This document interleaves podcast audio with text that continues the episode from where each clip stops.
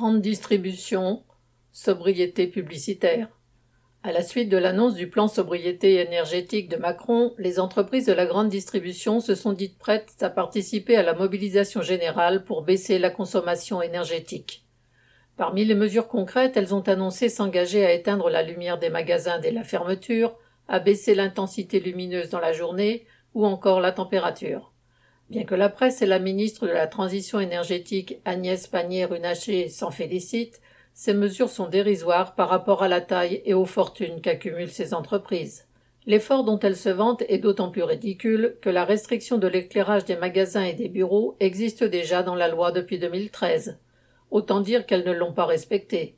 Ce qui est certain, c'est que la entre guillemets sobriété mise en avant par la grande distribution lui permet un bon coup de publicité sans lui coûter un centime. Quant à entre guillemets l'effort collectif, il pèsera comme tout le reste sur la vie quotidienne des classes populaires.